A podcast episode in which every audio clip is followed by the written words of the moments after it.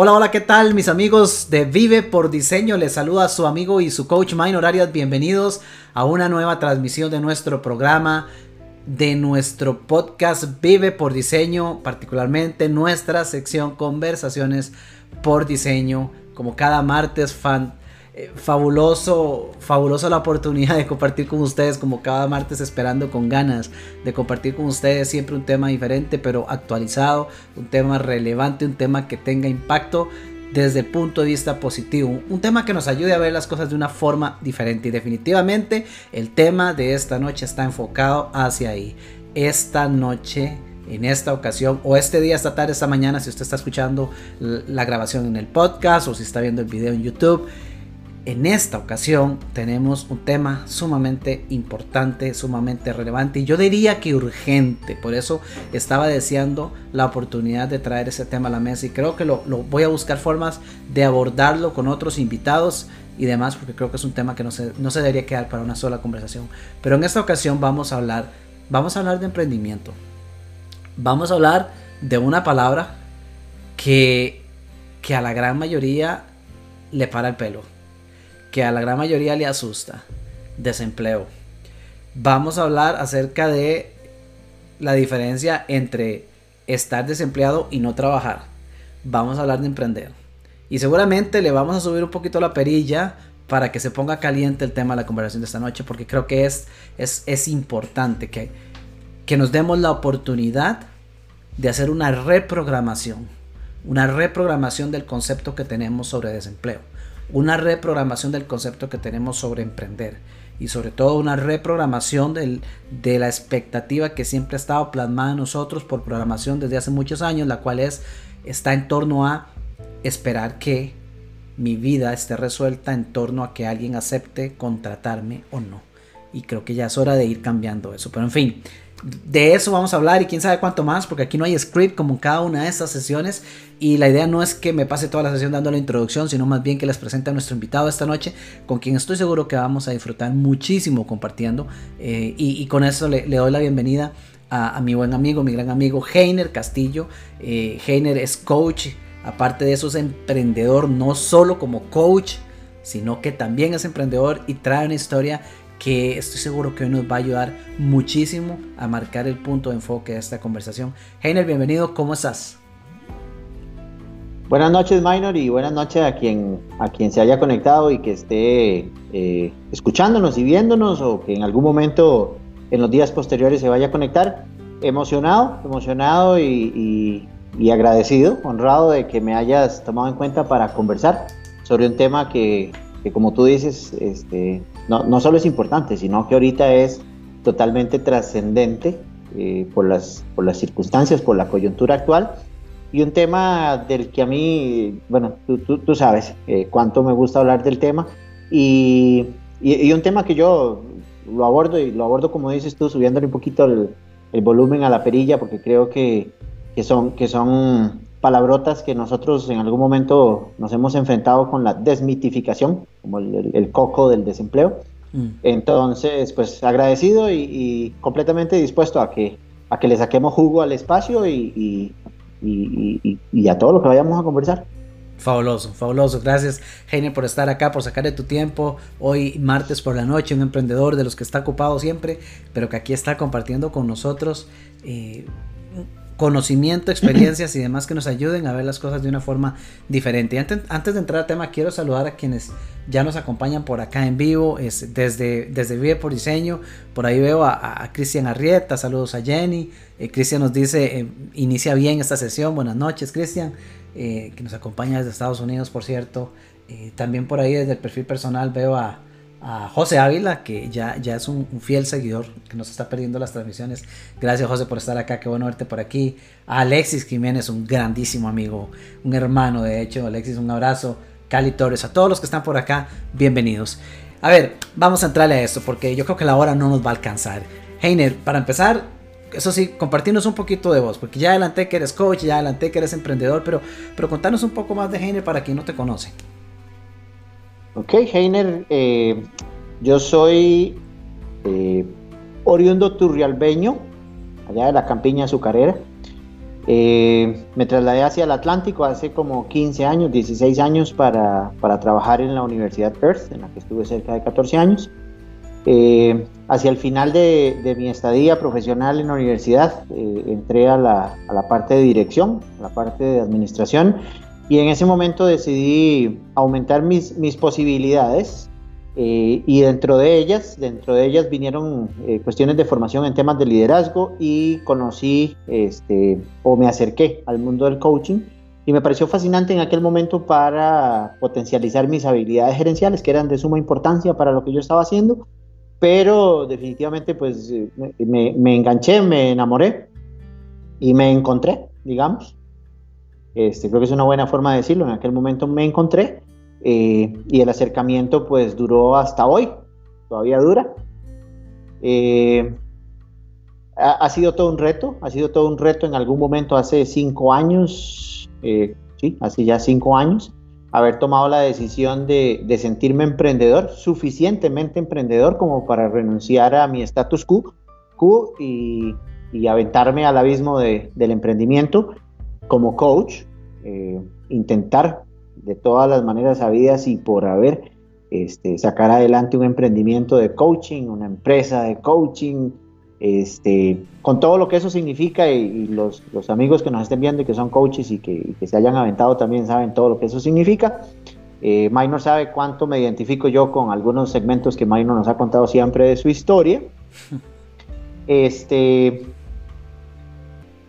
el año pasado, por, por mera es que no sé si será casualidad, ¿no? Como dice la canción de, de Hash y, y Melende, algunos lo llaman destino y otros lo llaman casualidad. Este, me, encontré con, con Minor en, términos eh, profesionales, en términos de, relación coach-coachee. Este, una relación que, que, se, que, se fue, que se fue, ¿qué éramos? Formando, que se fue creando eh, hasta el punto en el que estamos hoy, que yo soy cliente de, de, Minor. Minor es mi coach, lo cual agradezco mucho, sobre todo en estos momentos este, donde, donde yo decido voluntariamente volver a hacer cambios importantes. Este, y el acompañamiento definitivamente lo pone a uno en una condición diferente a la que podría estar si no estuviera acompañado. Eh, pues eso es un poquito, tengo eh, un hijo de 16 años, y mucho de lo que vamos a hablar hoy creo que también hay un impulso importante luego cuando veamos dónde estoy hoy.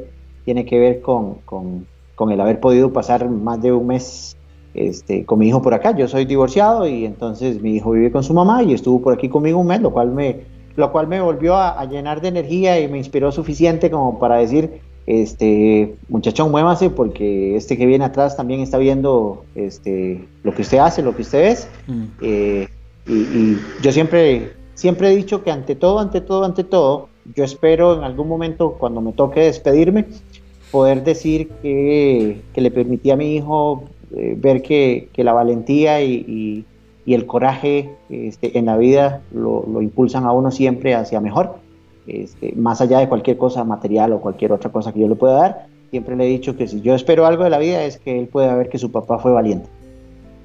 Entonces eso yo, grandes rasgos. Fabuloso, Heiner, gracias, gracias. y para dar un poco de contexto, ¿por, qué invito a Heiner a conversar esta noche? Hace unos días estábamos, estábamos en una de nuestras conversaciones, de hecho, de hecho finalizando una de las sesiones de coaching y hablamos un poquito acerca del mismo tema de emprendimiento. Y, y, Heiner empezó a contarme un par de historias de conversaciones que ha tenido por ahí, encuentros, conversaciones que ha tenido por ahí con algunas personas y, la connotación que, sea, que se percibe en, la mayoría de la población cuando, cuando se escucha o se enfrentan a la palabra desempleo y por otro lado también los juicios que hay en torno a, la palabra o, a la acción de emprender.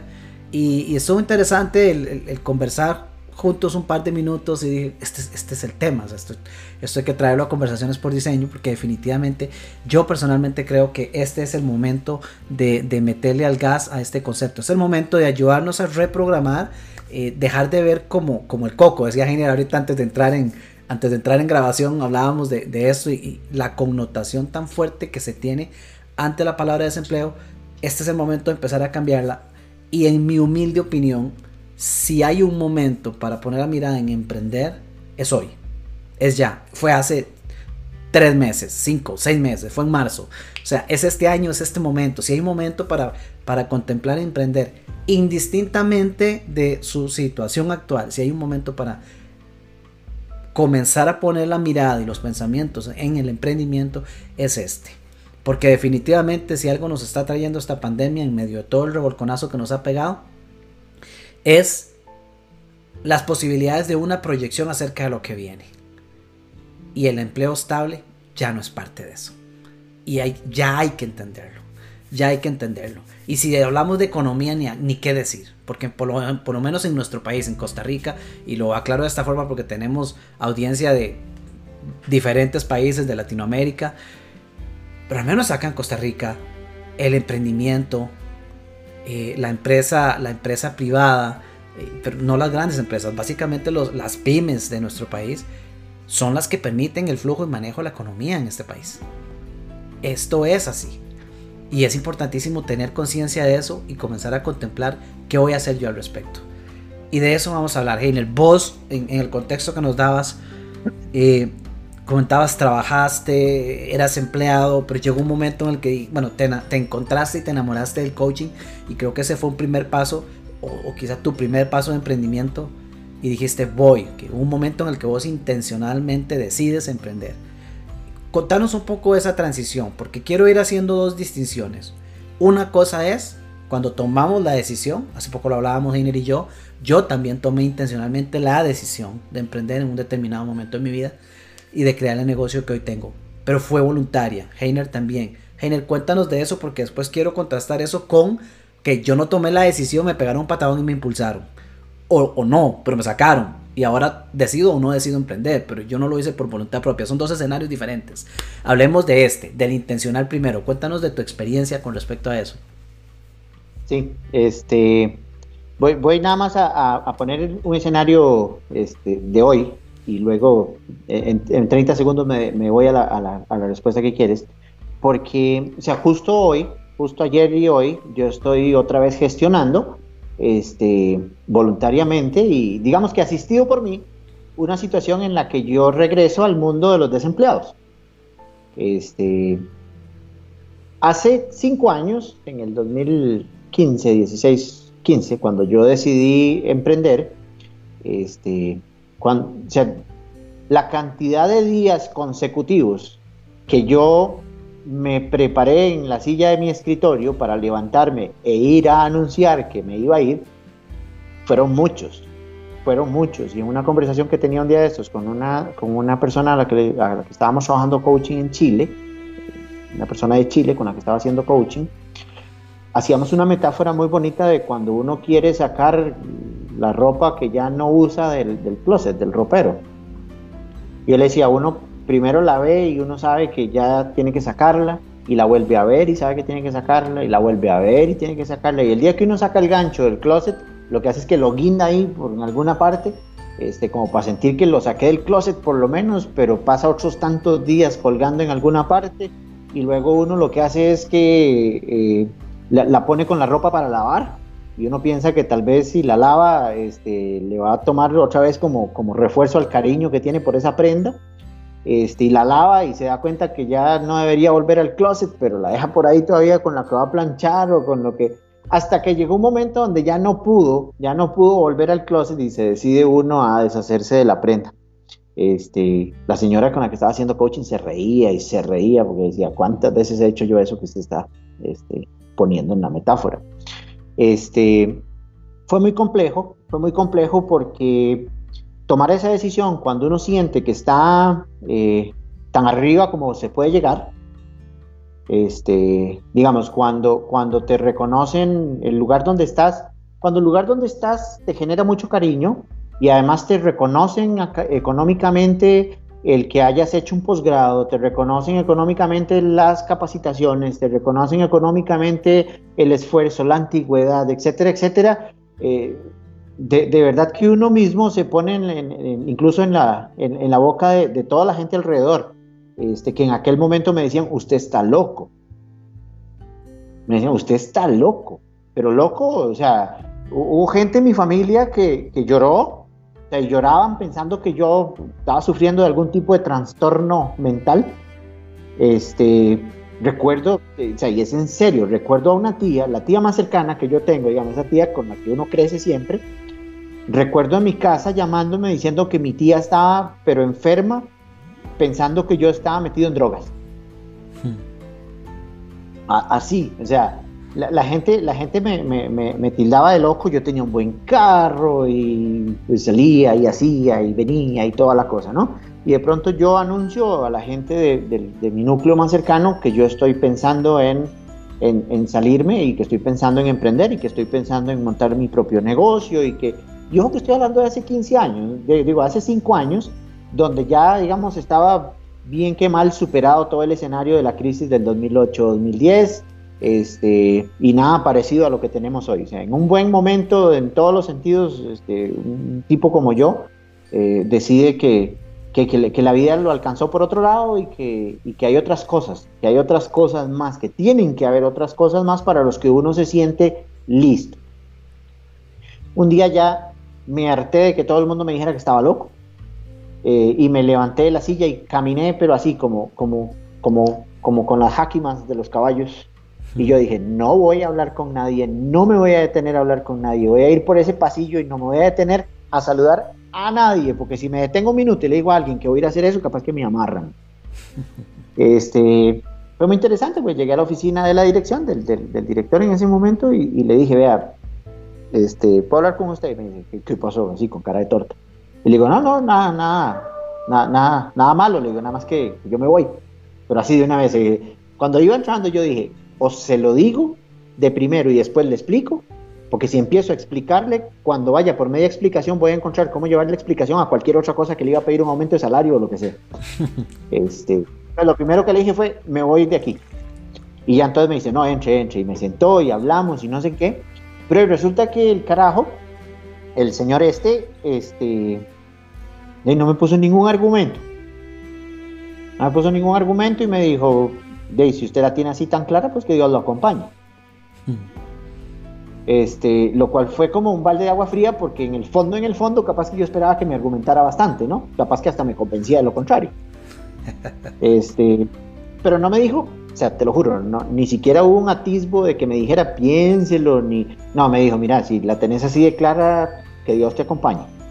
Eh, fue muy interesante porque qué sé yo, obvio que surgió el tema de, que yo estaba renunciando y que la liquidación y que 14 años de trabajo y etcétera. Y yo recuerdo que él solo me hizo una pregunta y me dijo, más allá de lo que nosotros podamos decidir con respecto a su, a su liquidación, a, su, a sus derechos laborales y eso, ¿usted se va o no se va? Le dije, no, ya yo me fui. Dije, no, ya yo me fui. O sea, así de, así de loco, ¿no? O sea, es como, pude tener una conversación de esos momentos donde uno se siente orgulloso de uno mismo, porque pude tener una conversación y decirle, sin embargo, yo considero que todo lo que yo he, podido aportar a esta organización merecería que lo analicen y que, que me pegue un empujón con, aquello que podría ser, digamos, parte de mis derechos laborales si estuviera saliendo de otra manera. Eh, lo bueno de, ese espacio de 20, 30 minutos de conversación es que la organización decidió que que yo me merecía que me liquidaran y me liquidaron como, como con todos mis derechos. Entonces yo, pues, encima salí contento. Mm.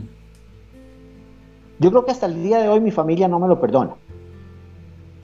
Mi familia no me lo perdona porque yo creo que ellos nunca estuvieron preparados para que después de todo lo que significa prepararse académicamente, cuando uno eh, procede de condiciones de socioeconómicas que no son, digamos, muy acomodadas, este, hasta el día de hoy ellos, no han podido comprender por qué yo me, dispuse a, pasar las vicisitudes que pasa un emprendedor.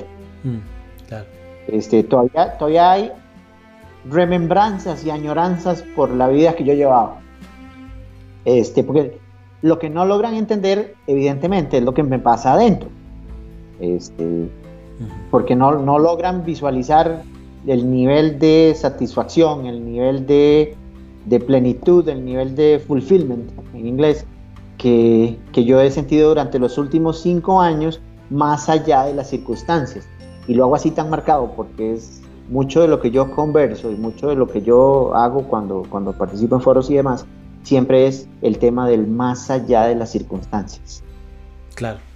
Genial. Y, ahora que mencionas el tema de la familia, primero me siento súper identificado. Bueno, yo me independicé, vos fue en el 2015, en mi caso fue finales del 2014, estuvimos muy cerca en fechas, pero yo me siento súper identificado porque muchas veces, Basilio, digo que, que yo creo que todavía a la fecha mi papá todavía no termina de entenderlo. Aunque yo creo que ya lo han asimilado mucho mejor, pero más de una vez me he topado con que me, con que me comenta que hay un puesto disponible de gerente en tal lado y que, que, que está muy bueno, porque no le entro?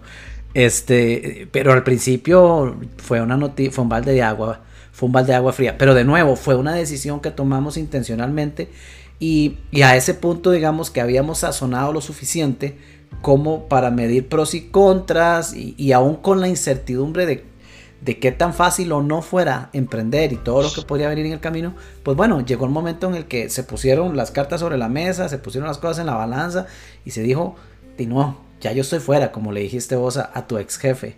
Pero la familia tiene un papel bastante importante. Cristian nos, nos comparte aquí un comentario, Cristian Arrieta, que dice, las reacciones de la familia dan para un programa entero. Con la mejor de las intenciones, a veces te dan anestesia pensando que es agua. Qué buena esa frase, Cristian. Eh, a veces te dan anestesia pensando. Es difícil, es difícil ese bombardeo. Ahora, tratemos de unir esto Tratemos de unir, ese bombardeo que recibimos de, nuestro, de nuestra burbuja, de nuestro círculo cercano. Tratemos de, ver si podemos sacar un poquito la luz, el comprender de dónde nace eso y de repente amarrarlo con la, con la connotación que existe hacia la palabra desempleo.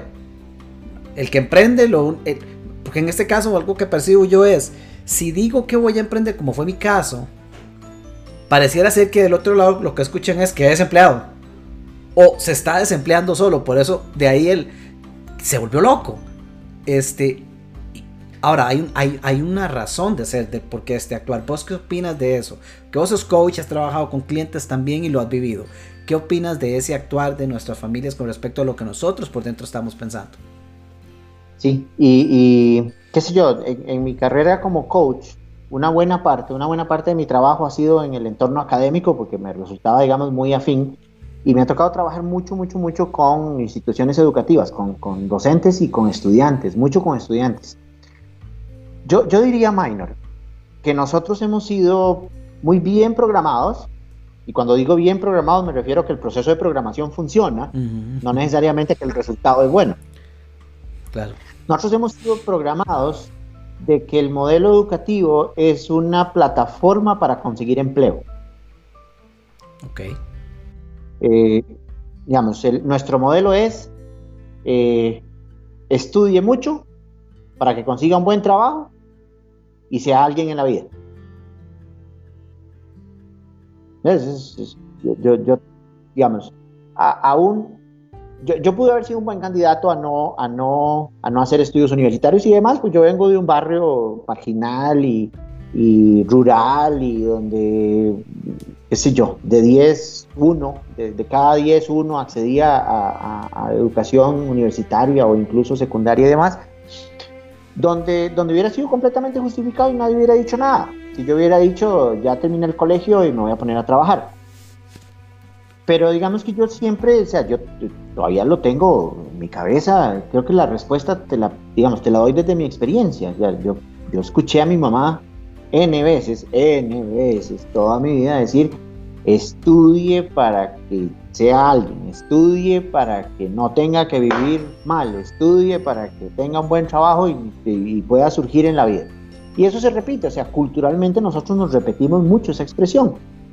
Estudie para que después pueda conseguir un buen trabajo. Estudie para que después trabaje en una buena empresa. Estudie para que después tenga un buen salario. Sobre todo esa parte, nosotros asociamos directa, pero así, automáticamente, el, el nivel del título universitario con el nivel del salario.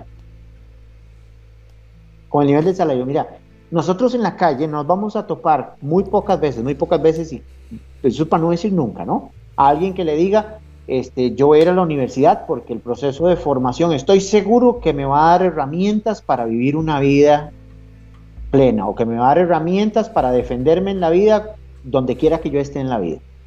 Mm. sería muy, muy, muy poco común encontrar un estudiante universitario que diga que está en la universidad porque siente que de alguna manera el proceso de formación del proceso universitario le va a dar herramientas para defenderse en cualquier situación en la que se encuentre. Este, yo estudié agronomía. Eh, en los últimos seis, casi siete años en la universidad estuve en la administración, la dirección. Eh, después después me, formé y decidí ser coach y decidí ser facilitador y decidí ser conferencista. Digamos que el, paquete que nos envuelve a nosotros, el tema de editar una charla, una conferencia, de hacer un taller, de, hacer sesiones de coaching y demás. Eh, y hoy estoy feliz de la vida haciendo pasteles y haciendo artesanías. Y ya, y ya yo estoy consciente. Ya vamos para ahí, yo sé. Lo que voy a decir es, yo estoy consciente que difícilmente, difícilmente yo hubiera atravesado todos estos procesos sin haber sido formado hasta el nivel académico en el que fui formado. Entonces, a diferencia de todo lo que me dijeron cuando yo, cuando yo decidí emprender, que era que achará como decimos nosotros, ¿no? Mm, Achará tanto que estudió. Mejor, mejor, no hubiera, mejor no hubiera gastado tanto tiempo y tanta plata estudiando y al final lo que iba a hacer era ponerse a hacer pasteles. Y no necesariamente es cierto. Al contrario, como vos decís, definitivamente, eh, por ahí el mismo Cristian Arrieta que pasa repitiendo lo dirá en su próximo libro, todo suma. Y definitivamente todo suma. Pero claro, hagamos un contexto de esta situación, porque es que creo, a ver, para uno poder propiciar cambios, uno no puede cambiar algo que no ve. Y, yo sigo insistiendo, es absolutamente importante que a todo mundo ya se le despierte el gusanito de emprender. Y al que lo ha estado contemplando y, enamorando y que ya lo suelte. Porque en ese momento, e, este es el momento de empezar a hacer cosas distintas. Es necesario evolucionar hacia ahí. Eso es una mirada hacia el futuro y es importante tenerlo. Pero si, si no podemos cambiar algo que no vemos, y aquí es donde entra lo que el coaching logra, lo que nosotros coaches logramos con nuestros clientes. Comenzar por hacer conciencia para poder ver lo que no veíamos y por ende cambiar aquello que necesitemos cambiar. ¿Y qué es lo que pasa?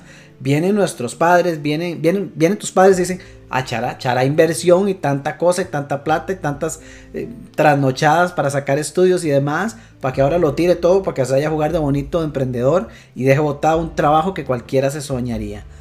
Claro, pero necesitamos, necesitamos dar una mirada para entender de dónde viene todo eso. El, concepto de, de ligar el estudio universitario con la cantidad de dinero o el estatus social con el que yo voy a vivir, viene allá de muchísimos años atrás, ¿verdad? De, aquellas épocas cuando la mayor expectativa que una persona podía tener era pasar sus 30 años de vida en la misma empresa. Y eso era uno de los mayores logros. Y si tenías más estudio, pasabas en la misma empresa, pero con mayores posiciones. Y obviamente mayores ingresos y un mejor estilo de vida.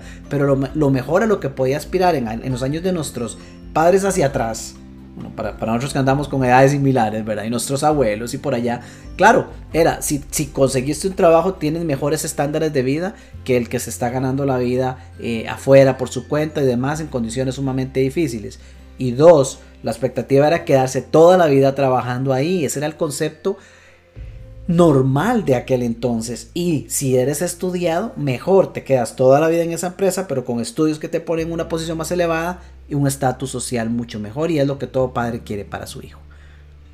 Y si, era, que se iba a enganchar con el gobierno, más todavía. exacto, y todavía mejor. O sea, eso tenía bonos extra, puntos adicionales, claro. Entonces, ese concepto, ese concepto era una realidad y, y era una realidad en su momento positiva. Pero es imposible pensar que hoy en el 2020 estemos operando bajo la mentalidad de aquellos años. No se puede. No se puede. El mundo ya no es el que era. No lo va a ser nunca más. Sigue cambiando y cada vez a una velocidad mucho más acelerada. No se puede seguir operando con el mindset de esos años. Pero no podemos esperar que nuestros padres cambien la programación que tienen de toda su vida. O sea, si con un proceso de coaching nuestros clientes la ven de cuadritos para cambiar su mentalidad, ¿cómo podemos esperar que nuestros familiares la cambien por obra y gracia al espíritu? O sea, no va a pasar.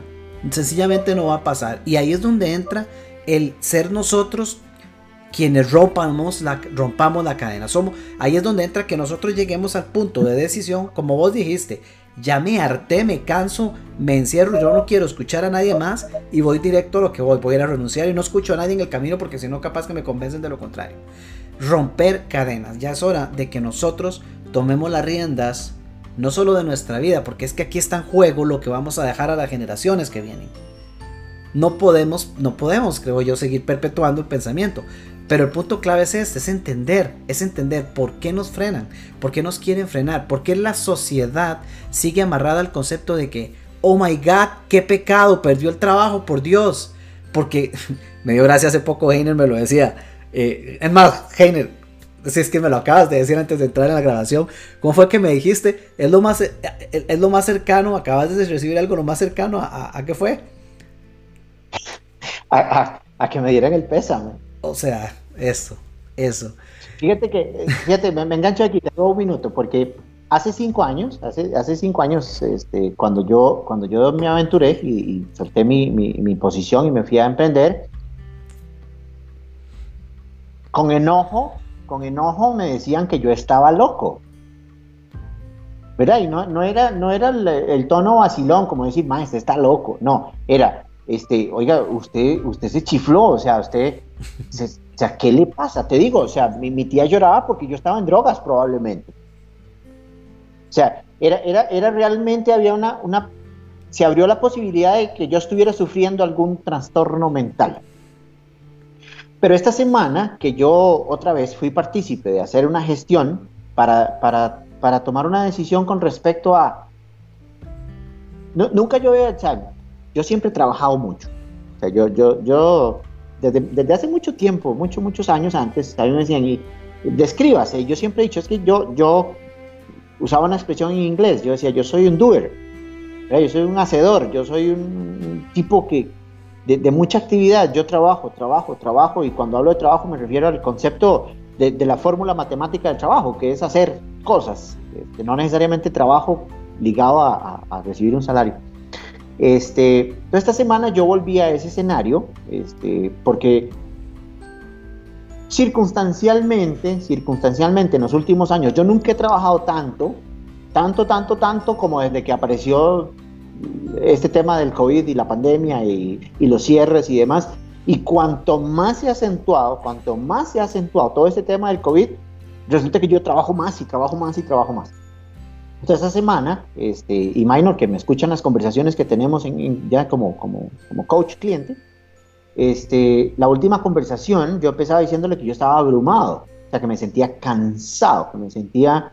Eh, y, que, y, que, por algún lado tenía que, que reventar el asunto porque me, o sea, ya, ya, era como overwhelmed en inglés, o sea, como, como abrumado. Y yo le decía, Maynor, algo, va a cambiar, algo tiene que cambiar porque, porque yo ya estoy consciente, o sea, ya me hice consciente de que, de que, de que estoy trabajando en, en, proporciones que probablemente, incluso tal vez por, por el mismo tema de, de, la pandemia y demás, entonces resulta que yo me siento y digo, bueno, ¿y por dónde, por dónde debe reventar? ¿Por dónde debe reventar el hilo que me tiene abrumado? Y, y opté por decir, mi mayor peso, mi mayor peso me lo genera el empleo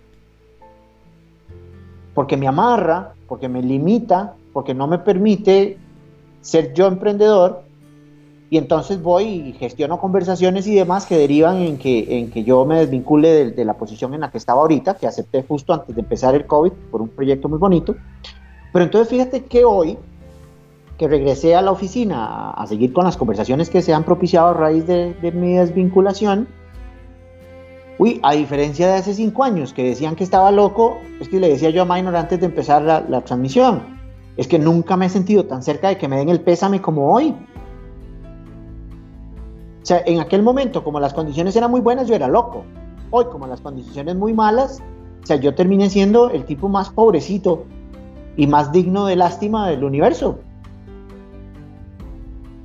O sea, tuve, incluso que gestionar, le decía a Minor, una conversación con, con quien hasta el viernes fue mi, mi, mi, jefe directo, digamos, el gerente comercial de la empresa en la que estaba, para decirle, oiga, hágase un comunicado porque esta gente, o sea, uno de mis, de mis, de mis, de mis pares, de mis colegas en jefatura, me dijo, yo no he podido dormir pensando en usted. Y yo, o sea, ¿what? Es así como, o sea, que, a ver, si, si uno no estuviera centrado, capaz que me hubiera puesto a llorar a decir, o sea, ahora sí es cierto que me volé. O sea, si, si esta gente me está viendo como si, como si se me hubiera acabado el mundo, es que realmente el tono, yo le decía a Minor, ahorita antes de comenzar la conversación, media hora antes de comenzar la conversación, me llamó este, una de las gerentes de la empresa en la que estaba, ahorita, ahorita, este, pero con una carga de culpa, porque ella fue la que me acercó, ella fue la que, la que abrió la puerta con el proyecto que, logró cautivarme después de cinco años como para yo hacer una curvita en el tema de emprendimiento y negocio.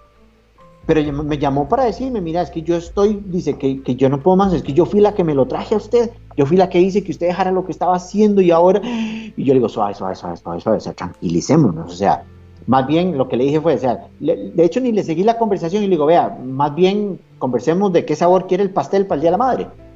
este, que lo mío en este momento ahora son los pasteles, ¿verdad? Como, dejemos la conversación triste, caótica, deje de autoflagelarse por, por sentir que yo eh, entré, es, que hoy sentí como, como si se hubiera abierto una grieta en el suelo y yo andaba caminando allá, por dentro de la grieta. Este, porque esa es la concepción que tenemos, sobre todo hoy, hoy más, y yo sé que, yo sé que la condición así lo, lo, lo impulsa o así lo hace ver, pero al final de cuentas todo esto del COVID y la pandemia lo que está haciendo es magnificando cualquier cosa que nosotros tengamos como creencia. Correcto. Entonces, para mí hoy fue increíble, o sea, yo no me esperé, yo no me esperé, sí me esperé que me dijera, mira, madre, buena suerte, este, ojalá te vaya bien, ojalá que consigas rápido, como lo, lo que sea, ¿no?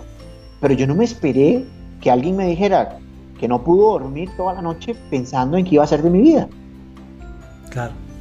Heiner, y démosle giro a eso, a, justo hacia ahí, porque, porque algo que quiero abordar en los próximos minutos es, ok, bueno, ya dimos un contexto, ya sabemos que, si es por decisión intencional, eh, casi que por tendencia vamos a, vamos a recibir eh, mensajes, eh, influencia de nuestros familiares o círculos cercanos en torno al opuesto, porque sigue, sigue existiendo esa programación de decir, la única forma de pensar que se está bien es si usted sigue empleado. Esto en términos generales, sabemos que existen excepciones, pero en términos generales, el concepto de que estar empleado es lo equivalente a estar bien y si usted está desempleado prácticamente está casi listo para morirse. Y, y, ese es el concepto. Entonces necesitamos entender por qué. Porque yo sé que hay mucha gente, muchísima más de la que uno se imagina, que tiene años, no días ni semanas, no, años, procesando la idea de cómo sería su vida cuando tenga aquel proyecto en funcionamiento porque tienen una idea, tienen una idea que la han rumiado y alimentado por años pero, pero siguen, si, si todavía tienen la fortuna de tener un trabajo, o no fortuna, porque yo la verdad ahora cuando alguien me dice es que perdí el empleo, yo por el criterio que tengo, siento la tendencia a decirle felicidades, pero yo sé que desde donde lo agarren posiblemente me agarren a patadas, entonces no puedo decirle felicidades porque perdí el empleo. pero yo siento internamente la que la gana de decir, buena hora, porque que le digan a uno que, que salga e-, es un impulso que uno solo, que tomar uno solo es difícil. O sea, más de uno que está ahorita en empleo se está deseando que le digan, ¿sabe qué? Le toca a usted y ojalá con liquidación, porque dicen, por fin, así me agarro de la excusa de que no fui yo quien decidió y entonces voy a ir a emprender y probar, porque, porque ya no es culpa mía si no funciona, ya puedo echarle la culpa al que me echó. Eh, y no decir, ah, es que yo fui muy gallito y tomé la decisión. Entonces, está ese tema, pero démosle giro a esto, porque el tema, de alguna forma lo, nombramos, utiliza tus talentos, ya es hora de emprender. Y aquí, Heiner, quiero, quiero que nos cuentes un poco, porque ya sabemos, ya la gente conoce que tomaste una decisión importante hace 5 años, dejaste un empleo muy lucrativo, muy bueno y muy enriquecedor para ir a, a crear tu sueño inicial como emprendedor coach. Ahora bien, acabas de tomar una decisión importante, la que nos acabas de contar, pues hubo un impasse en el que decidiste a inicios de este año tomar un empleo que iba eh, alineado con un proyecto que te apasionaba, pero ahora tomaste justo ayer, eh, ayer fue creo, ¿cierto? Esta decisión y, está pasando esa transición de, tener un ingreso recurrente, que es como el sueño de la gran mayoría, a decir, no, ya no, voy de nuevo porque me sentía sofocado, voy a emprender hablemos de ese emprendimiento, porque de hecho cuando lo puse en texto en la página me equivoqué.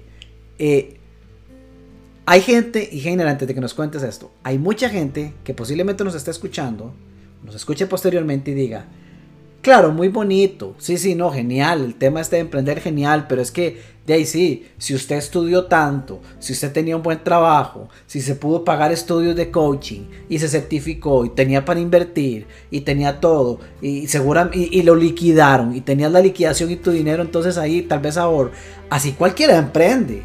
Pero yo no tengo un 5, yo no tengo, yo no tengo para ir a, para ir a comprar equipos, yo no tengo para tal. Y, y entonces comillas y comillas, razones, que en realidad llamaremos excusas, surgen por millones y no, y no se hace. Entonces cualquiera dirá, ah, sí, muy bonitas las historias de Minor y de Heiner, de ir a emprender y que chiva, pero es que tuvieron todos los recursos. ¿Y pero yo qué? ¿Qué voy a hacer yo? Ok, para empezar, hay una serie de talentos que todos tenemos y eso es innegable. Pero Heiner, aquí es donde yo quiero que trascendamos a la historia del coaching y vos nos cuentes cómo es posible que se crea un emprendimiento con 7000 colones. Y para quien no es tico, quien no es costarricense, estamos hablando de un promedio de 15 dólares. Entonces, cuéntanos esa historia. ¿Cómo nació un emprendimiento con 7000 colones, Heiner? Fíjate que allá por, ¿qué sería? Octubre, noviembre del año pasado.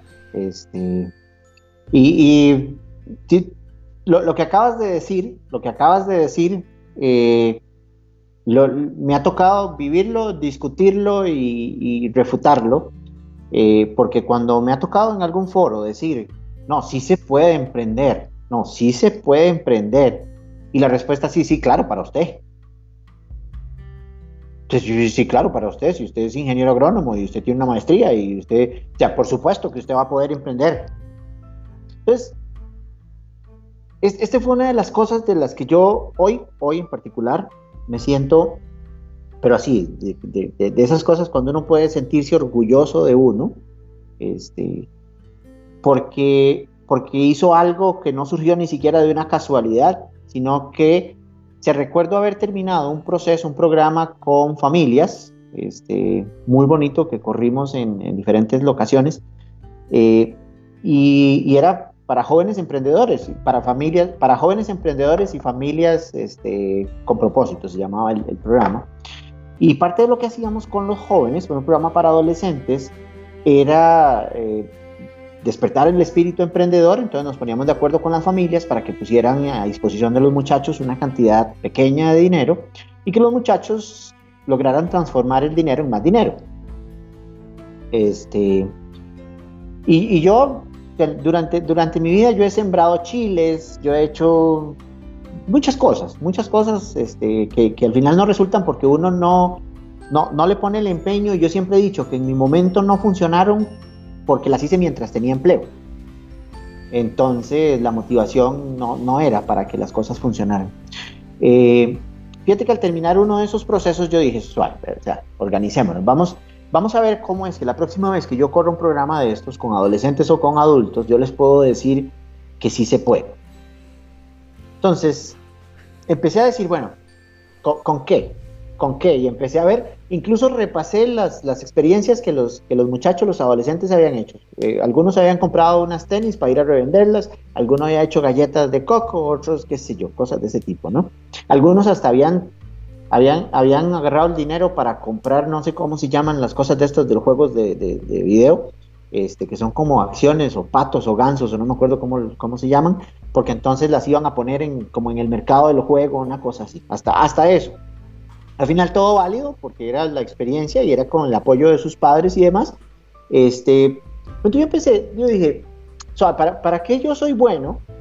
Este, que no sea ser coach, este, ya, ya llevo años en esto y, y, si bien no estoy donde, donde sé que puedo estar, o sea, me siento tranquilo con lo que he hecho hasta ahora, pues dije, vamos, a organizar esto, vamos a organizar esto con alguien, con alguien que alguien, con alguien que algo, con algo que alguien pueda replicar. Entonces tomé, no, no tomé 7500 en el momento, dije, voy a ir al supermercado, voy a ir al supermercado y voy a comprar lo que necesito para hacer un pastel.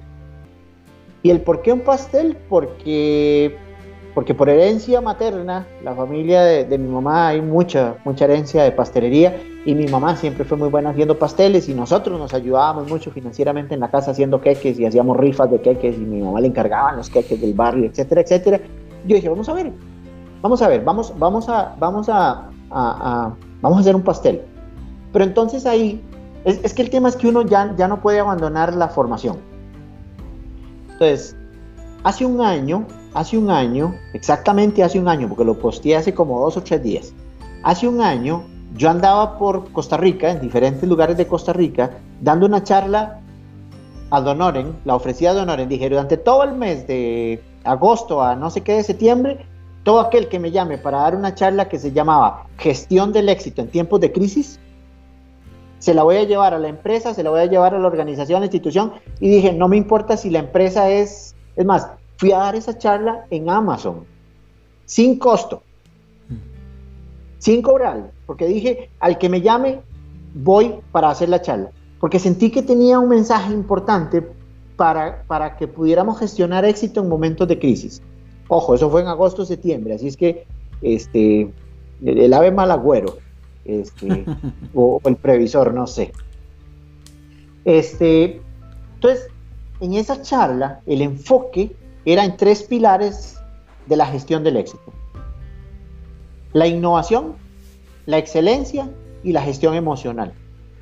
Entonces yo dije, si estoy justo yendo en este momento, porque era, te, digo, era simultáneo, a decirle a la gente que la clave es ser innovador y hacer las cosas, ahí sí que, como dice el, el doctor Miguel Ruiz, hacer las cosas lo mejor que se puedan, entonces yo no voy a ir a hacer un queque como el que puedo comprar en la Musman. Yo, nada, nada, en contra de la Musman ni nada a favor, simplemente digo, en la Musman en cualquier pastelería. O sea, o me encuentro algo que la saque del estadio o mejor, o mejor voy y me compro una cerveza y, y, una pieza de pollo frito o algo así. Entonces empecé a buscar y a buscar y a buscar y a buscar en mis saberes y a buscar en mis, mis recuerdos de cuando hacíamos pasteles y demás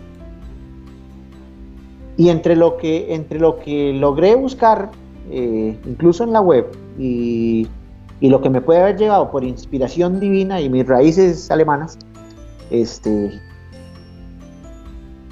me inventé una receta. Y ojo, que no es nada, no es nada loco, simplemente pues llegué a un punto donde dije voy a, voy a adicionar estos ingredientes a mi receta. Y sin probarlo, sin probar el pastel, ahí yo estaba convencido de que me había quedado delicioso. o sea, de esos momentos donde sin probar la cosa tú dices, o sea, tiene que estar demasiado bueno. Tiene que estar demasiado bueno. Oye, evidentemente estaba dispuesto a partirlo. Estaba dispuesto a partirlo. Pero me tuve que, me tuve que realmente decir, no, usted, usted dijo que usted iba a hacer esto para, para, para probarse que, que, esto puede ser el inicio de un, de un, de un, de un algo hice un par de llamadas a algunos amigos y le dije, vea, hice un pastel para vender y me quedó delicioso, pero delicioso. Ojo, que ni siquiera lo había probado, ¿no? Este, y alguien levantó la mano. Alguien levantó la mano y me dijo, ¿cuánto vale? Le dije, 15 mil. Porque había gastado 7.500 y yo dije, generalmente hago así, como cuando no tengo a mano, ¿cómo sacar? Yo dije, bueno, 7.500 me costaron los materiales, este, le voy a poner el 50% de mano de obra y 50% y el otro tanto de, de utilidad por si, por si quiero que parezca un negocio. Entonces dije 7.500 de, de, los materiales, 3.000 y resto de mano de obra y 3.000 y resto para sentir que hay una utilidad después de, después de hacer la cosa. Este, resulta que en la noche me llamaron y me dijeron, hágame uno igualito para el domingo porque tenemos un cumpleaños. Me pagaron los 15 mil colones y con los 15 mil colones tomé mis, mis 7.500 de mano de obra y utilidad y me devolví al supermercado. Ese mismo día, ese mismo día me devolví al supermercado a comprar los materiales para que me hayan cargado para el domingo. El vacilón es que cuando llegué del supermercado a la casa, yo dije, así no funciona el negocio. Entonces voy a seguir vendiendo un queque. Entonces me devolví ahí mismo y era pie, era pie en Guasi. Me volví al supermercado y compré para hacer otro. Llevé el pastel al cumpleaños el domingo y a raíz de lo que pasó con el pastel el cumpleaños en domingo, la siguiente semana me estaban encargando dos queques. Okay. Pero que lo hiciera igualito. Pero que lo hiciera igualito. Entonces, fíjate que después empezamos a conversar en casa y dijimos, hagamos, sigamos, sigamos el ejercicio, ¿no? Dijimos, ya, ya sí funciona. O sea, ahí me pude haber quedado y haberle dicho, haberle dicho al mundo entero, sí se puede. Pero entonces dijimos, sigamos con el ejercicio, sigamos con el ejercicio, no toquemos la plata, este, paguémonos la mano de obra, dejemos la utilidad, reinvitamos lo que se puede. Eh, y entonces para, para, fin de año, para el 31 de diciembre, nosotros estábamos apurados vendiendo queques. Eh, y hoy por hoy, hoy por hoy, después de 6, 7, 8 meses de eso, eh, a mí me pone feliz cuando entro a la, habitación que tenemos vacía en la casa, porque ahora tenemos una estantería donde tenemos inventario de insumos para producir queques. Eh, y, no y, no, y, no, y no, no adicionamos, no adicionamos más. Hace poco, hace poco, este, por primera vez desde que empezamos con todo este ejercicio, decidimos este, tomar, tomar, un, tomar un préstamo nuestro este, para ir a comprar algunas, algunos implementos para aumentar nuestra capacidad este, y ya nos lo devolvimos y demás. Entonces, hoy por hoy, hoy por hoy es, es muy chiva porque, digamos, este, mi compañero Fabio, eh, entonces ahora se encarga de llevar inventario. Entonces ya llegamos a un punto con el ejercicio donde, por ejemplo, esta semana, esta semana que es, que es Día de la Madre o para el Día del Padre, que fueron fechas como movidas, este, nos toca hacer realmente un, así como cuál, es el inventario que tenemos, cuánto tenemos eh, de, flujo para, para, ir y traer más materiales.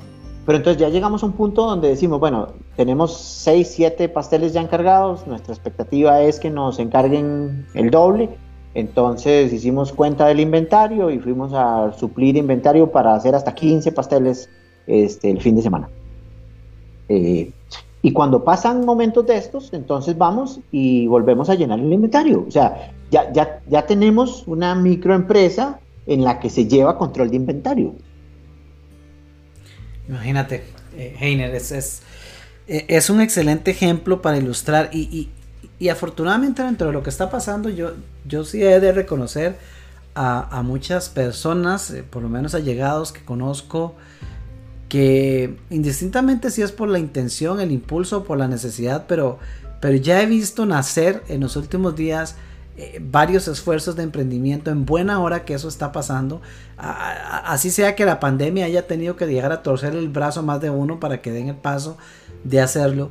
Pero porque el punto de todo esto es, todos, absolutamente todos, y, tal vez eso, eso es parte del trabajo que necesitamos como coches seguir haciendo con, con la población, ayudar a todo el mundo a abrir la, abrir la, mirada a su nivel de conciencia y comprender que número uno, todos tenemos creatividad y eso entendámoslo desde, desde el punto de vista de todos tenemos acceso a algo que nos permite generar un negocio. Entendamos que un negocio es, es el intercambio de un producto o un servicio por una retribución que en su momento fueron gallinas y chanchos y que hoy son 7 mil, 8 mil, 15 mil, 50 mil o mil dólares.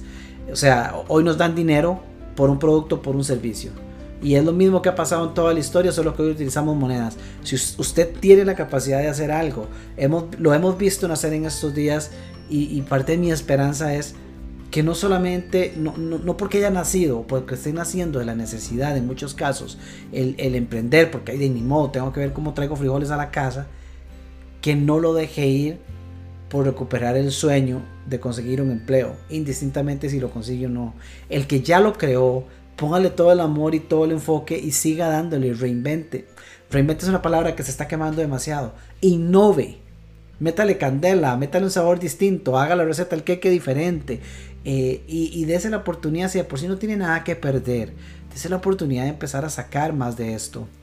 Ahora, tu negocio, que es una historia interesantísima, dan como 7500 colones, ha dado para ya tener inventario, para tener una habitación en la casa con, productos. Yo sé que tienen encargos, cuando vienen fechas como estas, entonces más bien están incrementando producción, lo cual es fantástico.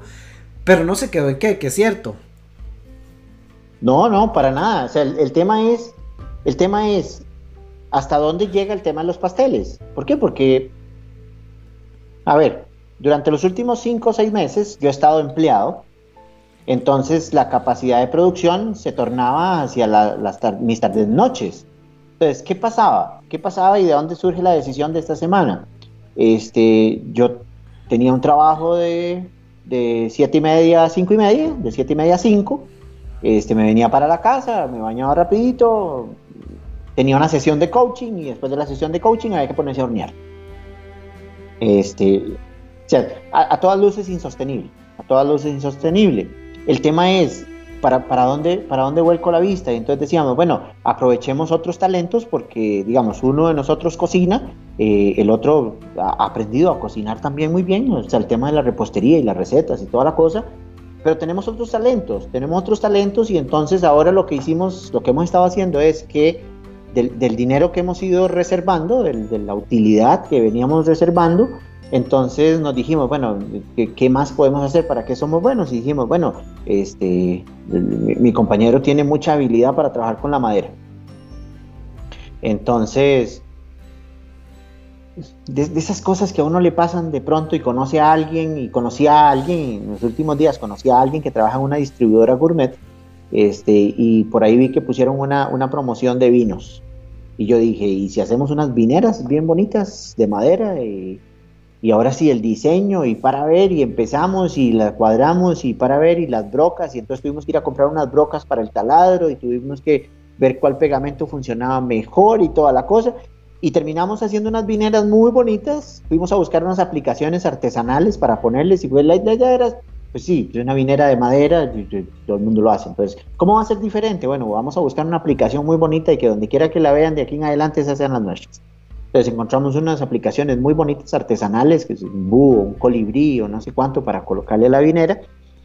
Este, y ya en lo que vamos de las dos semanas, la semana anterior y esta, que incluimos eso dentro de nuestro haber, ya hoy estábamos haciendo la sexta. Imagínate. Ya hoy estábamos haciendo la sexta. Sufrí mucho, sufrimos mucho, sufrimos mucho. Vea, ve hasta dónde llega, te cuento, tal, ¿por dónde va esto? Aquí es donde yo digo, ¿cómo defino yo el espíritu emprendedor? Empezamos a hacer las vineras y no teníamos copas. No teníamos copas para sacar una foto de la vinera en operación, ¿verdad? Porque la vinera tiene su espacio para las copas, para una botella de vino o para dos botellas de vino y para el sacacorchos y no teníamos copa. Me fui al perimercado y me fui al Maxipalí y me fui a todo y resulta que todos tenían el plástico puesto en todas las secciones que no eran de canasta básica porque así lo ordenaba la, la restricción y entonces no podía comprar copa. Y, ya llegó un punto donde ya nos desesperamos y decíamos, ¿qué carajos vamos a hacer para conseguir copas? Te lo juro, me fui donde los vecinos. O sea, me fui donde los vecinos. Decir, algún vecino tiene que tener dos copas que me permita para sacar una foto y poder decir qué es lo que estoy vendiendo. Pues te lo juro, ningún vecino tenía dos copas.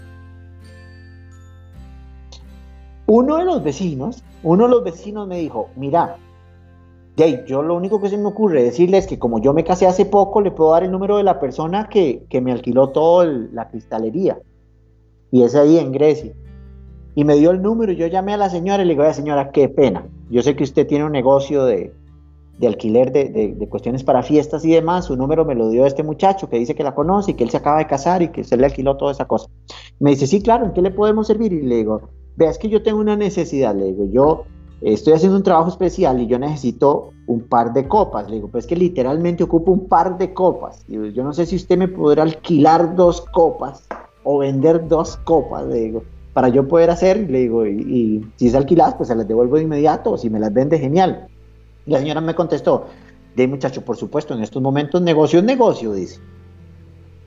Y la señora me alquiló las dos copas, me dijo que no me las vendía porque ella no vende para no quedarse sin, su material, me alquiló dos copas.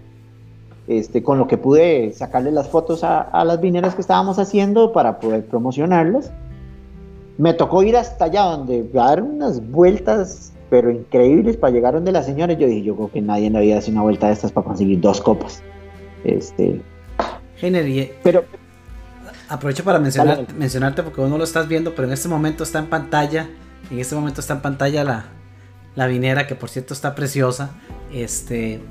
Y, y, me encanta lo que nos estás compartiendo, porque el punto, el punto, el punto es, es dar el paso en primera instancia, y como vos decías, eh, no, no hacerlo simplemente por hacerlo, buscar la forma de hacer algo que se destaque, algo que vaya más allá, algo que, que, que sí, que se destaque, que, que se destaque de los demás.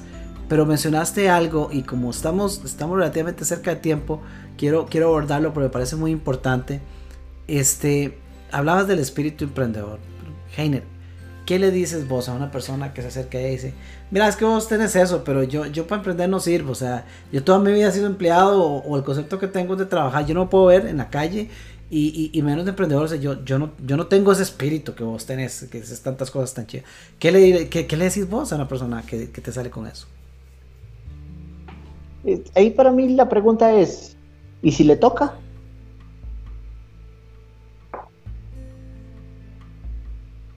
¿Y si le toca? Porque al final de cuentas yo lo que he hecho es imaginarme que me toca. Me encanta eso. Yo lo que hice fue imaginarme. Fíjate que, te voy a contar, digamos, definitivamente nosotros no, no podemos. O sea, es que ya no podemos dejar la formación. Este, el viernes, cuando, cuando se gestionó la última conversación que me desvinculaba ahorita de la empresa con la que estaba, mis compañeros, con los que se dieron cuenta ahí de momento, este, me fui a almorzar con ellos.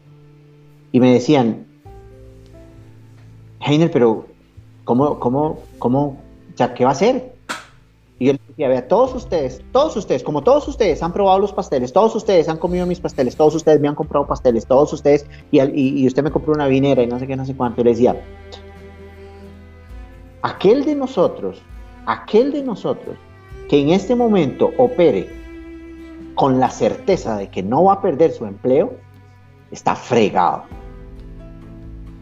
Está fregado. Le digo, entonces, yo tengo meses, tengo meses, tengo años, ¿no? Pues, o sea, al final de cuentas yo puedo, yo puedo decir, yo tengo años, yo tengo cinco años de estar preparándome para, para es más, yo mismo decidí ser desempleado y, ser emprendedor, así que eh, el hecho de, haber gestionado una vez más el, el, no ser empleado lo que hace es que me pone otra vez en mi camino, pero dejemos de lado el tema del coaching. Y yo lo que les decía es, ustedes me han visto a mí todos estos meses preparándome para esto.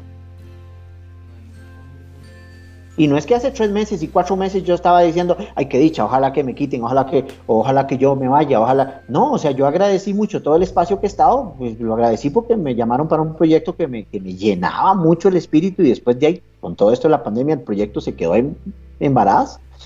Este, pero yo les decía a ellos, o sea, el de nosotros que crea que tiene seguro que no va a perder su empleo, uy, este, está en un riesgo altísimo. En un riesgo altísimo.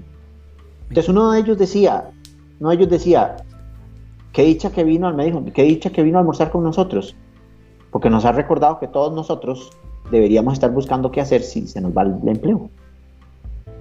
Y, voy, a, voy de eso, Heiner, para, para ir llevando la conversación hacia el cierre. Yo sabía que aquí el tiempo el tiempo no nos iba a alcanzar porque definitivamente es una conversación que da para mucho, mucho más. Eh, a, quienes nos están escuchando, invitarlos a que si tienen alguna consulta o comentario, por favor, por lo menos manden corazones o algo para saber que no estamos hablando solos. Déjenos saber que están con nosotros. Sé que hay mucha gente conectada. Eh, saludos por ahí a Gwendolyn, Patricia, Jaime, José, Richard Bauer y nuestro amigo Alan Loría que está por ahí también conectado. Saludos a todos. Heiner, eh, esa frase está fabulosa. Yo, creo que este, este es, es una, forma bonita y relativamente suave de empezar a dar tal vez unas palmaditas en el hombro antes de que tengan que convertirse en cachetadas para despertarnos. Porque, número uno, primero, seamos realistas, nadie la ha tenido segura nunca. Lo que ha existido es la creencia. Ya veo algunos likes ahí por ahí, algunos corazones, no, corazones no he visto, pero ahí vi algunos dedos subiendo. Excelente, gente. Eh, nunca la hemos tenido segura. O sea, eh, yo fui empleado por muchísimos años, casi 20 años. Bueno, casi 20 años en dos empresas más. Trabajos que tuve antes, en realidad tengo muchos, tuve muchos años de ser empleado. Y es muy fácil caer uno en la tentación de creer que está seguro. Multinacional, lo que usted quiera. O sea, es facilísimo creer que la seguridad nuestra está en el empleo. No, eso es falso, es una ilusión. Si algo trajo la pandemia fue el, el fin de la ilusión de la certeza. Destapando. Exacto. Entonces, es importantísimo que aunque suene crudo y demás, abramos los ojos. Ahora, si usted quiere usar el temor como, como, combustible, úselo. Nosotros lo que estamos es invitando a la, a la, prevención. Es más, mi invitación, que de hecho fue algo que yo hice, eh, curiosamente, este, y, no voy a andar en ello, pero curiosamente, cuando yo estaba en mis mejores años de empleo, que eran esos años de tenía un puesto de gerencia, ganaba muy bien, podía darme el lujo de comer o comprar lo que me diera la gana, viajaba de vacaciones fuera del país, o sea, un muy buen empleo y viviendo la típica vida. Que no era la vida que, que después descubrí que quería vivir, pero durante ese entonces era, era genial y estaba muy bien. Y, y fue estando en esas épocas cuando yo decidí dar pasos a emprender. O sea, antes de yo crear mi empresa de, de, de coaching, conferencias y demás, antes de dar ese salto, que ya fue 100% el salto, es decir, hasta aquí llegamos y se quemaron los barcos, durante varios años, muchos años, casi puedo decir casi que una década, yo tuve, creo que fueron cinco emprendimientos antes de decidirme dedicarme al coaching. Ok, yo generé, yo trabajaba en mi empresa, gerenciaba, hacía todo lo que me correspondía y yo generé ingresos. Hubo, emprendimientos que fueron una completa estupidez, pero pasaron, los se fallaron. O sea, hubo emprendimientos que un emprendimiento que empecé con, un socio que, era un familiar. Y, cuando ya tuvimos el primer contrato, que lo tuvimos, y teníamos que responder por él, nos dimos cuenta que era un completo error. Nosotros no podíamos sostener ese negocio. Era, a menos de que saliera, era imposible. Y no podíamos salir porque no cubría lo necesario. Pero entonces tuvimos que cancelar, hubo proyectos que fallaron, otros que funcionaron. Y yo fui fotógrafo de bodas como empresa durante, no sé si fueron 6 a 8 años. Trabajando, todavía generando. Yo llegué a generar tanto dinero con mi negocio de fotografía que ese dinero lo destinaba para irme tres semanas a New York de vacaciones con mi familia. Para eso lo usaba. Eh, así de bien me iba. Pero el punto es que me di a la tarea de emprender, de probar, de hacer, sin tener la necesidad. Eso me daba libertad de jugar con eso, de verlo como un hobby que se convirtió en negocio, de explorar. Hoy día estamos en un, en, un giro distinto. Todavía hay escenarios que están muy cómodos y pueden hacerlo. Y esta, esta es parte, Heine, de la invitación que yo quiero hacer con esta conversación que tenemos. No espere a que se le aparezca de frente. No espere a que le ponga la carta al frente y usted diga, Dios mío, nunca jamás pensé que yo fuera uno de estos y ahora, Dios mío, ¿qué hago? Porque ahí usted va a entrar en shock, ahí usted va, a entrar en un casi en un colapso inmediato de temor. Su mente su mente está programada, nuestra mente está programada para hacernos correr, fight or flight, ante situaciones potencialmente peligrosas un despido está programado, vos lo decías, General hace rato, el concepto de un despido está programado, también programado nosotros, que está catalogado como un evento catastrófico. Es como si nos estuviera persiguiendo un tigre. Es como ya me ahogo, me soltaron en el mar y no sé nadar. Y cuando usted está ahí no toma buenas decisiones. Y es complicado dar ese giro mental para emprender. Si usted está cómodo, siéntese ya a hacer lo que hizo Heiner, siéntese a pensar ¿Cuál es la idea que yo podría utilizar para probarle a cualquiera que yo puedo emprender? Just for fun, solo por, por, diversión, por precaución si quiere, pero hágalo sin estrés, pero hágalo, hágalo, porque esos son los primeros pasos. Ojalá no lo necesite, pero con suerte eso es lo que le va a cambiar a que usted pueda pasar a vivir por diseño, a vivir lo que usted tanto desea. Yo sé, porque Heiner es mi cliente, sé que Heiner, con todas las decisiones que ha hecho y demás, pero todo ha sido puntos que han sumado para vivir una vida por diseño. Heiner la vive. Y lo puedo decir porque lo conozco. Heiner vive una vida por diseño. Pero la ha venido construyendo como nos ha venido contando durante esta conversación. Entonces, esa es la primera invitación para el que ya está, para el que está cómodo, entendiendo cómodo como tiene trabajo y está recibiendo sus ingresos. Déjese de cuentos y excusas que no tengo tiempo porque eso es un cuentazo. Voy a ser directo. Aquí déjese de cuentos. usted puede, yo pude, Heiner pudo y muchos, muchos lo han logrado. Haga algo aparte, comience ya. Y si usted no tiene empleo, por el amor de Dios, deje de estar esperando tener empleo para ver si después emprende. ¿Qué más espera que todo el tiempo que tiene hoy disponible para sacar algo nuevo y probar? ¿Qué es lo peor que puede pasar? Que le falle y que quede igual como está, desempleado. Es lo peor que le puede pasar. ¿Qué opina Heiner? Yo, yo he estado estos días defendiendo mucho y, teniendo conversaciones este, importantes con respecto al tema de trabajar. Porque para mí la clave es trabajar. Es que aún para el que se quedó sin empleo en estos días, debería, debería ponerse a trabajar. Es que, a ver, si yo me voy a trabajar a la calle, si le ofrezco al vecino ayudarle a reparar su techo, a pintarle la casa, sin esperar, o sea, si de por sí estoy desempleado y estoy en la casa tirado, lamentándome de mi triste vida, si yo salgo a trabajar, es, es, casi, es, casi, es casi una verdad que van a surgir algunas oportunidades, que no van a surgir si nosotros nos quedamos lamentando el desempleo. Es, es, fíjate que yo, ahorita que tú decías con respecto a, que por qué cuando estamos cómodos, cuando yo hacía hace un año el, el taller, la charla de gestión del éxito en tiempos de crisis, yo decía, innovación, excelencia y gestión emocional. Y es lo que justamente el abordaje era el que tú acabas de decir. Es que hay que hacerlo cuando estamos bien emocionalmente. Porque el día, que, el día que a nosotros nos despiden y ni por la cabeza me pasó a mí que yo podía salir despedido, ahí se me, se, me, se me achicharran los cables, ¿verdad? O sea, no, difícilmente, difícilmente vayamos a poder gestionarnos de tal manera de decir, bueno, ahí, está bien, vamos. No, o sea, el, nosotros estamos programados mentalmente para que eso sea, como tú dices, una tragedia. Un fracaso rotundo a mi, a mi todo. ¿Verdad? Porque encima no es, solo, no es solo perder el ingreso, es el concepto de que me despidieron. Claro. ¿Verdad? O sea, me despidieron, o sea, me votaron. De hecho, eh, que, que, la otra... Uno entiende cómo estamos programados cuando uno ve que nosotros hemos puesto dos palabras como despedir y votar como sinónimos. Mm, buen punto. ¿Verdad? Me votaron del trabajo. Claro. Yo te decía que yo tuve que decirle al, gerente comercial ahora que, que, que, hablamos de mi salida, y le dije, pues, cuéntele a esta gente que a mí no me están despidiendo, porque esta gente se va a morir de la angustia. Entonces ahora lo que encontramos fue decir que yo me estaba desvinculando de la empresa formalmente.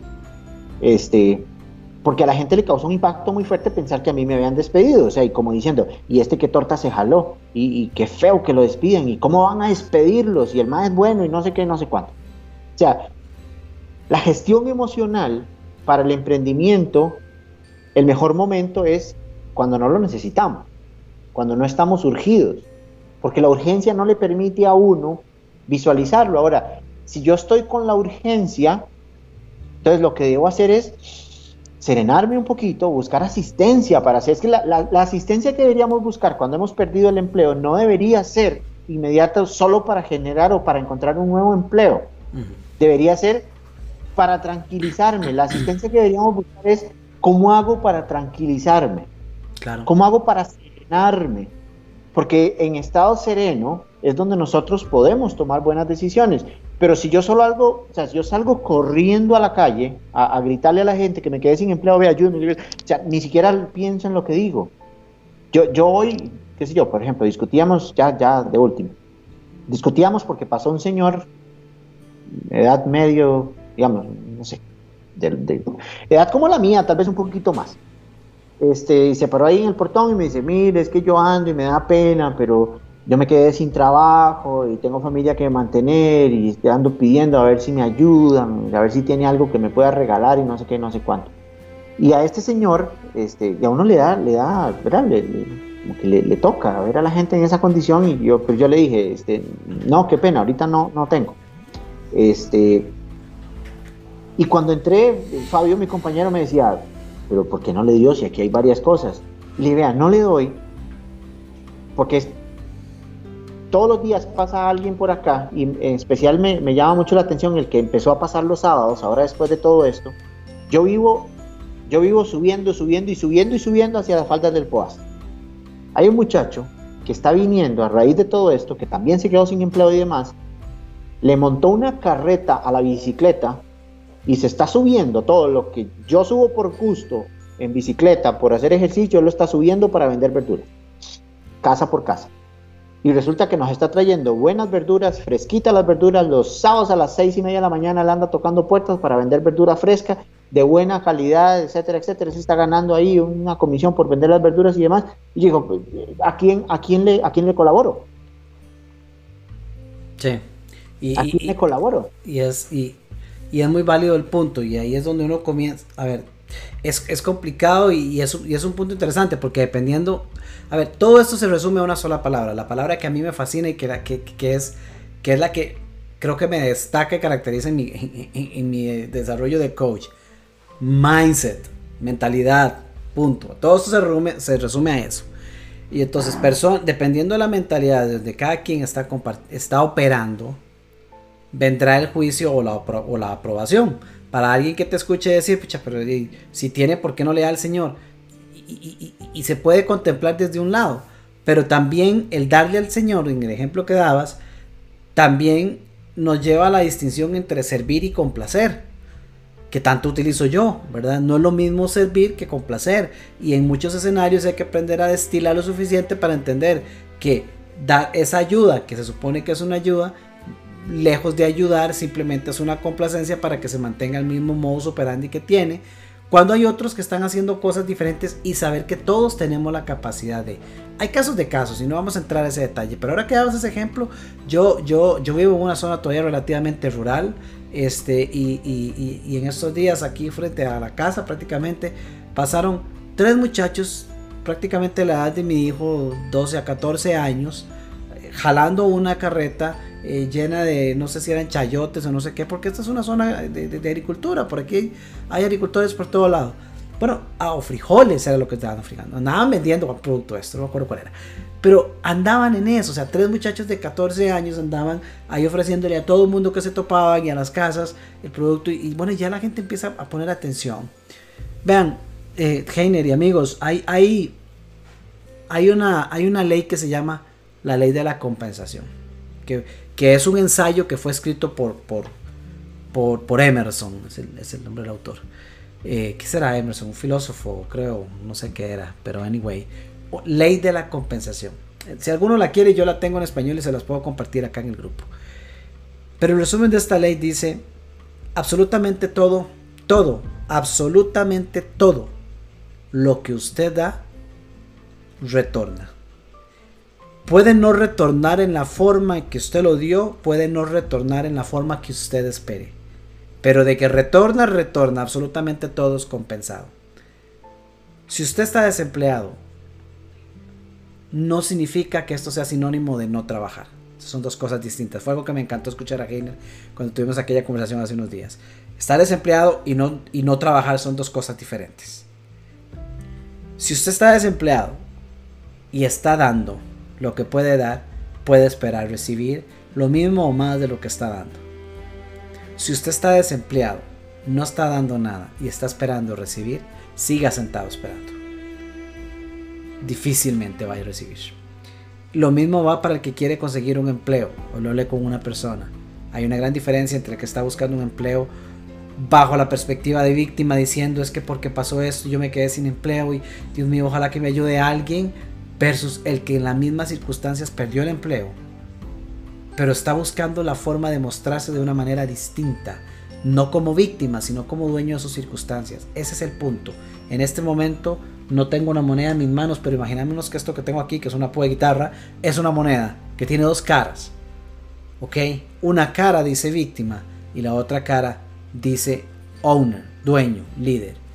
Usted puede levantarse mañana con la cara de víctima y seguir rogando para que lo vean como el pobrecito y esperar a ver si alguien se compadece y le da algo. O usted puede ya tomar la cara de Downer. Nadie lo puede hacer por usted. Nadie puede volverlo a usted líder de su vida, dueño de su vida. Si usted decide hacerlo, ya comienza a tomar decisiones diferentes. necesita ayuda, pide ayuda. Si algo tengo a mi alrededor son un ejército de coaches, que estoy seguro que podemos hacer cualquier cantidad de cosas para ayudar al que quiere ayuda, para crear algo diferente. Yo lo hago todos los días. Pero no utilice la excusa de decir que no tengo cómo y no tengo con quién, porque sí lo hay para el que decide actuar. Y ese es el llamado acá. Heiner nos ha dado excelentes ejemplos. Heiner, unas últimas eh, palabras para despedirnos. Eh, voy, a volver al origen de esta conversación, eh, que fue semanas atrás cuando conversábamos. Este, yo estoy convencido, y en realidad no, no, no estuviera aquí contigo si no estuviera convencido, de que el, el beneficio, el beneficio espiritual de mantenerse trabajando, este, nos, nos genera lo necesario para gestionar luego el trabajo remunerado. Y puede que se dé inmediato, puede que venga al rato, pero es muy difícil, es muy difícil. Y lo pongo con el ejemplo del señor este que llegó aquí, porque cuando yo entré, que me dijeron, ¿y por qué no le dio? Yo le dije, pero porque él no me ofreció ayudarme a cualquier cosa en la casa. Yo le hubiera, le, hubiera inventado cualquier cosa que me ayudara para que me sintiera productivo. Mm. Y es que estoy hablando de una persona que se veía a leguas, o sea, estoy haciendo un juicio, ¿no? Pero se veía súper saludable. Este, y ahora, obvio, debe tener una condición difícil y demás, pero también me pudo haber ofrecido si yo tenía alguna necesidad de que me barriera el corredor de la casa. Este, es muy difícil que yo vea a una persona trabajando y que yo le dé la espalda. Porque, porque el ver a alguien trabajando y esforzándose le genera a los demás una sensación de que esa persona no es merecedora. Versus ver a alguien en posición de víctima que lo único que me genera es lástima. Pero si yo veo a alguien que, yo digo, mira, este man perdió el trabajo y, en vez de quedarse en la casa tirado, se fue a barrer el parque de la comunidad. Te aseguro que varios miembros de la comunidad se van a acercar y le van a querer pagar por limpiar el parque de la comunidad. Pero, pero el tema es que debe surgir, no, yo sé, o sea, yo entiendo y, y yo he pasado por no tener. Pero el salir a trabajar, el trabajar, debería ser una herramienta de contención emocional. De acuerdo. Es encima, encima de que no tengo empleo, me quedo a destruirme mentalmente, sabiéndome improductivo, sabiéndome incapaz, sabiéndome insatisfecho. Mejor me voy a trabajar, porque si yo me veo trabajando a mí mismo, voy a decir, pues y ahí la vida no me está generando el dinero que, que debería estar generando por lo que hago, pero de que yo produzco, produzco de que yo genero, genero, de que yo aporto, aporto. Pero que yo no, que, no tenga que... El tema para mí es trabajar. O sea, el trabajo edifica, el trabajo nos llena, el trabajo nos pone en el rumbo de conseguir los medios. Pero es que no pueden llegar los medios antes del trabajo, por lo menos yo lo consigo así. Raras veces nos pueden llegar los, las remuneraciones antes de trabajar. Entonces, esa conversación surgió de ese, de ese comentario que le decía Minor. Es que, es que yo, yo me, quedo con la idea de que estar desempleado es una condición, pero no trabajar es una decisión. Hmm. Y ese es el mejor statement que podemos usar para cerrar. Repítalo, Heine, por favor. Estar desempleado es una condición, pero no trabajar es mi decisión. Amigos, dijimos que íbamos a subirle la llama al fuego y yo creo que sí lo hemos hecho. Y la intención de esto es, si no con la palmadita, al menos con el sacudón, eh, ayudar a despertar. Porque aquí no se trata de atacar a nadie y sabemos perfectamente que la pandemia ha, ha venido a impactar al mundo y sabemos que hay familias que están sufriendo montones. Eh, por diversas razones, que el nivel emocional está, está, está a tope en, todos, en el que tiene empleo y en el que no, en el que tiene un familiar enfermo y en el que no. Sabemos que las condiciones eh, han cambiado radicalmente y no son sencillas, lo sabemos, perfectamente lo sabemos. Pero es muy diferente afrontar la vida con las condiciones actuales desde una mentalidad de víctima que hacerlo desde una mentalidad que propone, creativa, de dueño de su propia vida. Heiner lo dijo fantástico y esta es una invitación para que usted se anime y dé el paso, no tiene nada que perder. Si usted está en este momento desempleado, no haga que eso se convierta en sinónimo de no trabajar. Rompa el concepto de que trabajo es estar en una empresa que me da un cheque. Trabajo es acción. Trabajo es identificar para qué es usted bueno. Y todos tenemos un don. Todos tenemos un don. Yo no soy de, de, saber de memoria citas bíblicas, pero si hay una que me resuena en la cabeza siempre. Es una cita que aparece por ahí en la que habla de los talentos. Y siempre me pregunto, a mí me dieron un talento. ¿Voy a enterrarlo para devolver el mismo por miedo a no perderlo? ¿O voy a multiplicarlo? Y mi consigna es multiplicarlo todos los días. Y todos podemos hacer eso. La decisión es suya. Heiner lo acaba de decir. Heiner, muchísimas, muchísimas gracias por este espacio. Se extendió, pero fue fantástico. Yo me imaginé que eso iba a pasar y yo encantado. Eh, Cristian nos dice muy buena la entrevista. Gracias Heiner y Minor por subir la llama esta noche. Eh, gracias Cristian y gracias a todos los que nos han acompañado. Heiner, espero que no sea la última. Espero que vengamos y nos encontremos por aquí de nuevo eh, pronto con algún otro tema candente que podamos utilizar para, para ayudar a desarrollar conciencia. Adelante con, con esos pasteles. Vamos a publicar por ahí en los comentarios en las, las redes de, de Heiner, la página de, de, ¿cómo es que se llama? creaciones, es. Eh, no. Creaciones y detalles, Emanuel. creaciones y detalles, Emanuel, que es, que es la, la página de este emprendimiento donde está eh, tanto la oferta de pasteles como esas hermosas vineras y otros productos que Heiner tiene ahí que son maravillosos. Este, lo vamos a compartir para el que esté interesado. Eh, de probar esa receta mágica originaria secreta aquí desde Costa Rica para el mundo. Está buena. ¿Ah? Está buena. Y dicen que está buena. Yo no puedo decir, pero ya hoy hablamos de que estamos organizando para en qué momento la pruebo, que espero que sea pronto. Pero, gente, gracias, gracias por ser miembros de Vive por Diseño, por estar acá con nosotros, por acompañarnos, por ser miembro de esta comunidad que sigue en crecimiento cada día. Estamos aquí por y para ustedes. Vive por Diseño es ese concepto que traigo para que, para que usted se dé la oportunidad. De hecho, el concepto de emprender es, es, es, es una apuesta más de, de, esos elementos de construcción de la vida que usted quiere por diseño. Emprender, tener un trabajo estable, erradicar los conceptos y saber que ser nosotros los creadores de nuestra propia vida implica también las decisiones que tomemos en torno a cómo generamos los ingresos necesarios para vivir nuestra vida. Y eso no es solamente a través de un cheque en una empresa. Se puede hacer de forma distinta y este es el momento de hacerlo. Amigos, nos vemos muy pronto en una nueva entrega, en un nuevo episodio de este podcast. Heiner, un abrazo, muchísimas gracias. Y a todos ustedes, amigos, gracias por estar con nosotros. Se despide ustedes, su amigo y su coach, Minor Arias.